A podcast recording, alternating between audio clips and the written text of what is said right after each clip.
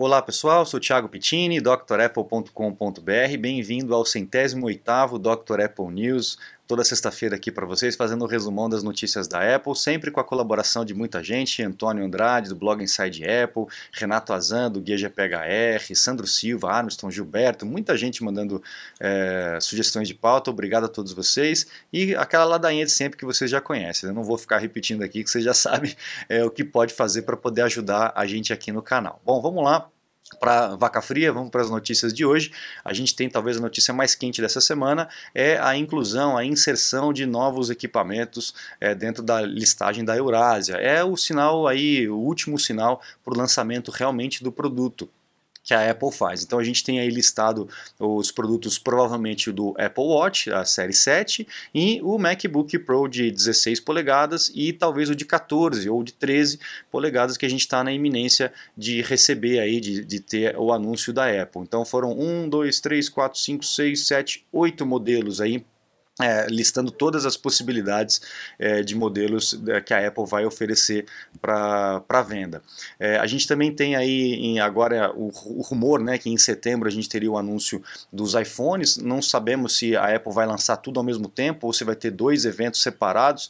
Ainda está muito confuso né, com relação a isso, mas com certeza a gente já está aí na iminência da, de algum anúncio da Apple com relação a esses equipamentos. Vamos aguardar que já já vem grandes novidades. É, na esteira disso, esse, essa reportagem aqui do Ed Hard, não é uma reportagem, na verdade é a opinião dele é, com relação a esses rumores todos dos processadores novos. Muita gente aí que tava, que ficou decepcionada com as máquinas lançadas porque são máquinas para usuário comum, não é máquina para profissional e tal, poucas portas de entrada. É, o pessoal está aguardando aí um processador novo, né? Além do M1, estão procurando é, um processador M2, M1X, uma evolução é, já desse processador. A gente não sabe se realmente vem nessas máquinas ou se viria só no ano que vem uma mudança também no processador tá? É, segundo o Ed Hard, e eu acho que ele tem razão, a opinião dele faz bastante sentido, a Apple estaria canibalizando o próprio processador por conta desse atraso né, na, na, no lançamento dos equipamentos. Então, é, quebraria o ciclo no meio, a Apple perderia bastante dinheiro com relação a isso. Faz bastante sentido. Em outro, outro aspecto, também pensando nesse, nessa situação, com relação à capacidade do M1. Né? A Apple desenvolveu um processador que é muito acima da, da, da categoria, da média. Né? Ele, realmente o, o, boost de performance é, da, do processador é absurdo. Então, será que realmente os profissionais vão precisar de um processador mais rápido agora ou vão esperar para a próxima geração é, dos computadores da Apple. Né? É, o que eu creio que os, os, profissionais vão precisar mais no caso dos equipamentos da Apple seriam as portas de entrada, né? mais porta USB, porta de HDMI ou a, a volta da MagSafe, enfim, né? É, para que a gente possa trabalhar melhor com os nossos equipamentos externos e tudo mais. E, então eu acredito que a máquina, o Ed Hard pode estar tá certo e a máquina pode vir toda modificada, porém com M1. Então pessoal, não fiquem decepcionados se não vier aí ainda esse ano o M1X ou M2, o novo processador da Apple, que pode ser que seja empurrado para o ano que vem. Agora, qual que é, a, a, qual que é o problema disso? Né? A galera vai ficar decepcionada, mas, gente, o M1 é muito forte, é, a, o processador realmente é muito bom. A gente tem visto aí uh, os benchmarks, né, as pessoas fazendo os, os testes de exportação de vídeo, de trabalho no dia a dia. Será que realmente há necessidade de um outro processador agora?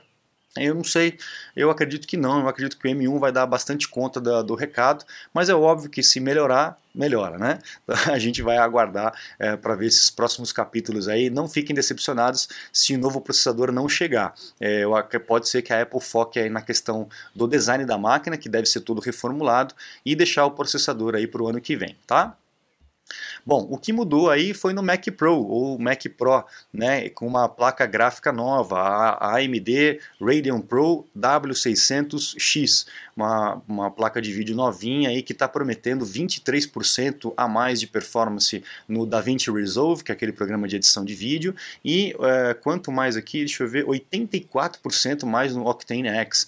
É realmente um ganho considerável de performance, né? A gente sabe que o Mac Pro é aquele computador, aquela torre, né, o ralador de queijo, é, que é muito caro, né, tanto lá fora quanto aqui. Ele é modular, você pode trocar as peças, então dá para você comprar um Mac Pro com essa placa ou então comprar separado e depois instalar no teu Mac. Segundo o que o Antônio me passou aí de informação da, da, com relação ao valor dessa máquina aqui no Brasil, em torno de uns 700 mil reais. Coisa, coisa singela, coisa pouca aí para você comprar e deixar na sala da sua casa aí. Absurdo, né? Vamos lá. Uh, teclado agora, Magic Keyboard. Agora o tecladinho que vem com os iMacs coloridinhos, esse teclado novo aí, arredondadinho, com a, o Touch ID, pode ser comprado separadamente também pela Apple. Lá nos Estados Unidos, 150 dólares, 149 dólares bem tranquilo, né? Aqui no Brasil, quanto vocês acham que deve valer? Talvez uns 1.500, bota uns dois zerinhos ali, a minha teoria é essa, né? Bota dois zero aqui, bota o R na frente e manda vender, né? Então aí 1.500 eu acredito que deve ser o preço mínimo. Se alguém souber quanto que está valendo aqui no Brasil, por favor, coloca nos comentários aí para a gente é, saber e né, fique sentado na hora de ler o preço, porque com certeza vai ser bem salgado. Você está desperdiçando seu iPhone, iPad, Mac? Ganhe tempo e produtividade com nossos cursos. Você vai aproveitar melhor seu Apple. Matricule-se em drapple.com.br. E essa notícia é interessante por quê? Porque mostra que a Apple está focando em ouvir mais o consumidor. Né?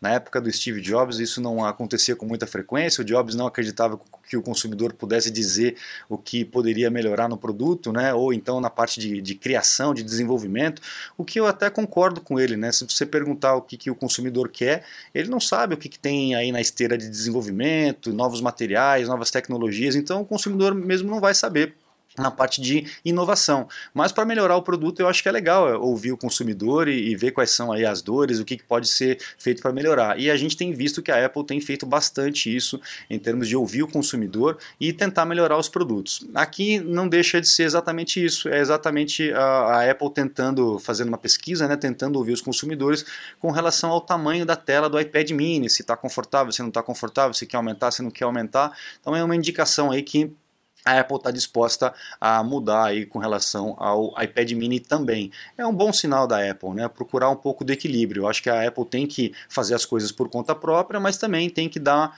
uma escutada aí na galera para ver o que, que pode melhorar ainda mais nos seus produtos. Saiu o firmware beta aí para o AirPods Pro com aquele Conversation Boost, né? Aquela, aquele modo que você ativa em que ah, quando, se você estiver falando e as maritacas começar a, a, gritar muito alto aqui, você consegue é, mudar a frequência de captação do microfone para captar apenas ou, né, ou melhorar a captação apenas da frequência da sua voz e eliminar aquele ruído de fundo, como a gente viu na animação, na animação não, na apresentação, né? A pessoa fazendo uma videoconferência e o cara entra com aquele soprador que faz mó barulho e a, o áudio se adequa para poder eliminar aquele som, aquele ruído de fundo. Muito legal, vai melhorar bastante isso com relação às videoconferências, ainda mais a gente com, com criança em casa, com barulho de cachorro, de enfim, um monte de coisa. Isso melhora aí a, a com relação ao áudio de quem está nos ouvindo nessas ligações. Então, bem legal. Essa é uma outra notícia que saiu recentemente que também está tá mexendo bastante aí com as, os canais de notícia de tecnologia. A Apple, uh, na semana que vem, deve introduzir ali uma, um novo recurso chamado de segurança de criança, child safety, né? segurança para as crianças e tal. O que, que eles estão fazendo aqui? É, a ideia é que é, toda fotografia que seja é, colocada no iCloud, ela vai ser analisada pela Apple, assim como já é, né? É, um pouco já é, em outras ferramentas de, de, upload também, tudo que você coloca na internet ele é analisado, a gente tem que ter essa noção. E agora as fotos também estão sendo analisadas, né? Então fique atento com relação a isso. Essa ideia é uma ideia de, de, de proteção, né?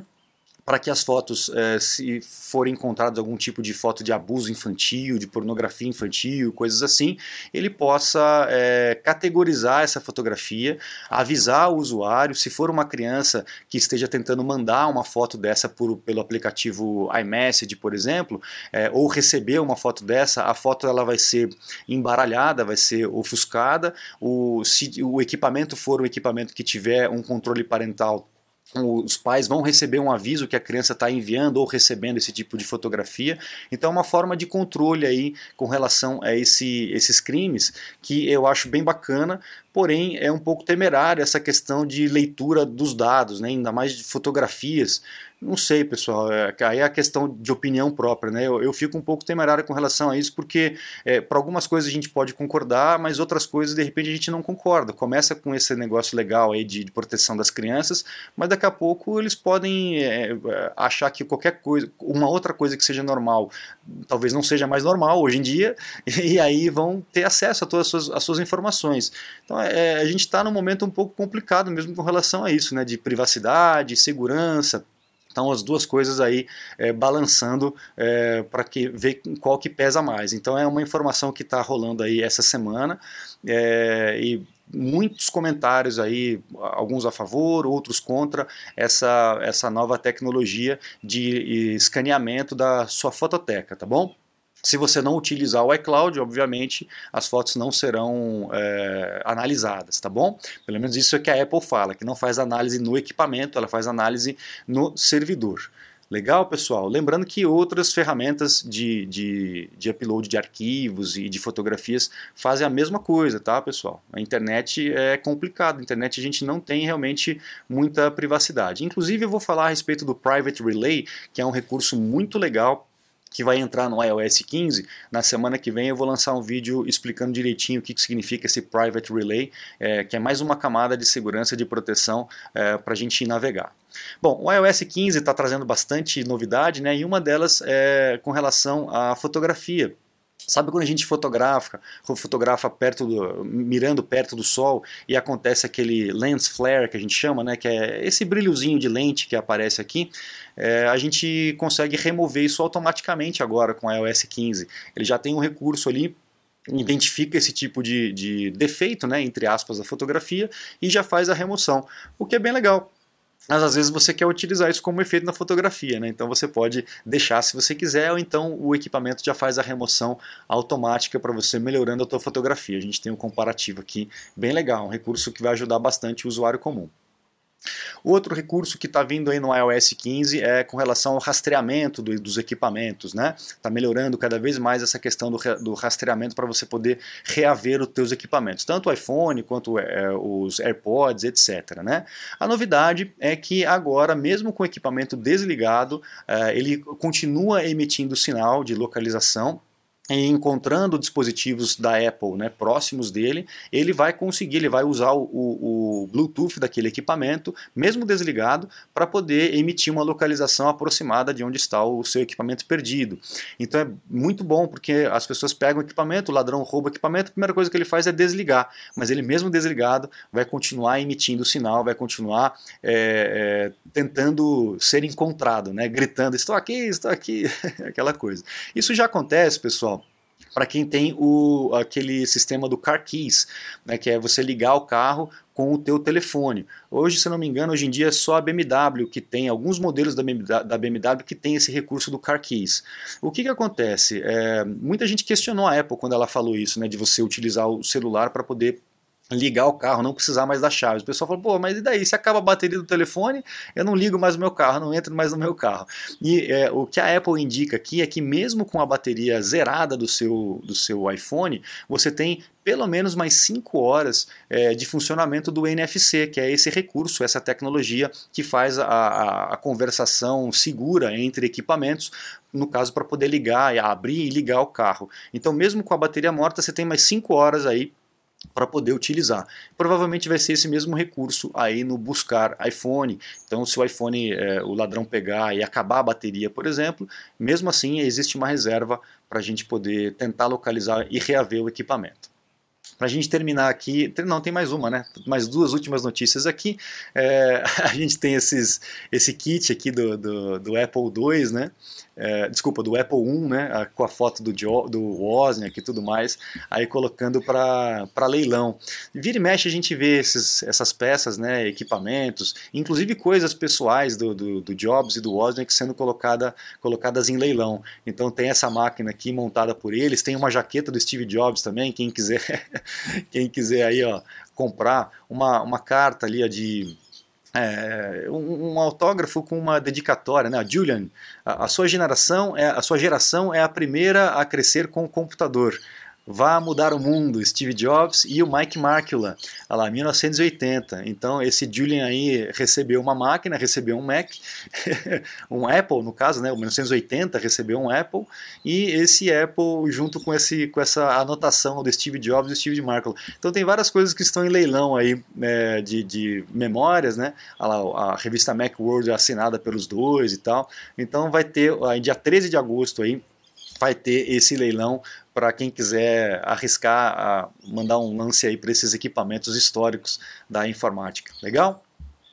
E por último, para a gente poder encerrar, a gente tem falado daquele aplicativo Pegasus, né, aquele spyware Pegasus, é, com relação aos iPhones, ao aplicativo de mensagens e tal, e muita gente está é, reverberando esse assunto.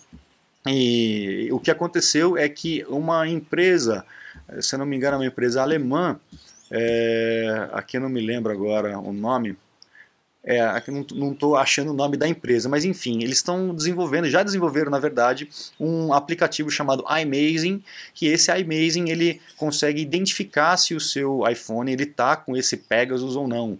Tá? Como a gente falou na semana passada, esse Pegasus não é um, um, um, vírus né, que é, é espalhado a torto e direito para todo mundo, é um aplicativo específico, é, muito caro de ser usado, então ele não é usado assim para todo mundo, ele é usado para algumas pessoas específicas, pessoas chaves, para que a, a, possa ter algum tipo de, de é, é é, escuta, saber o que está acontecendo no telefone, com quem a pessoa está conversando, uma vigilância, né? E a galera está um pouco preocupada com relação a isso, estão tá, vendo alguns protestos aqui, que tem quatro pessoas só, mas na internet o pessoal está comentando a respeito disso. E aí, ó, os pesquisadores da, da Anistia Internacional é, ah, foram eles ó, que publicaram essa ferramenta de análise, o iMazing. É, é como se fosse um antivírus, vamos dizer assim, para o iPhone. Mas o público em geral não precisa se preocupar, pelo menos por enquanto, porque ainda é uma tecnologia bem focada aí para pessoas é, específicas, não é para o público em geral. Vamos ver como é que isso vai é, se, se desenrolar aí, porque são portas que têm que ser fechadas com relação à nossa segurança do equipamento né, e da nossa, da nossa privacidade. Então, pessoal, a gente vai falar ainda muito desses assuntos de privacidade mais para frente, porque a gente tem visto movimentos aí contrários, né, um para lá e um para cá, bem fortes então vai ser uma discussão que a gente vai ter que fazer e escolhas que a gente vai ter que tomar é, bem delicadas daqui para frente. Legal? É isso, pessoal. Então assim a gente encerra o news dessa semana. Agradeço a todos vocês. Acesse o site drapple.com.br, conheça os cursos completos e os meus contatos para um suporte técnico e uma consulta técnica online, ok? Eu fico à disposição de vocês. Muito obrigado, um grande abraço e até a próxima. Tchau, tchau.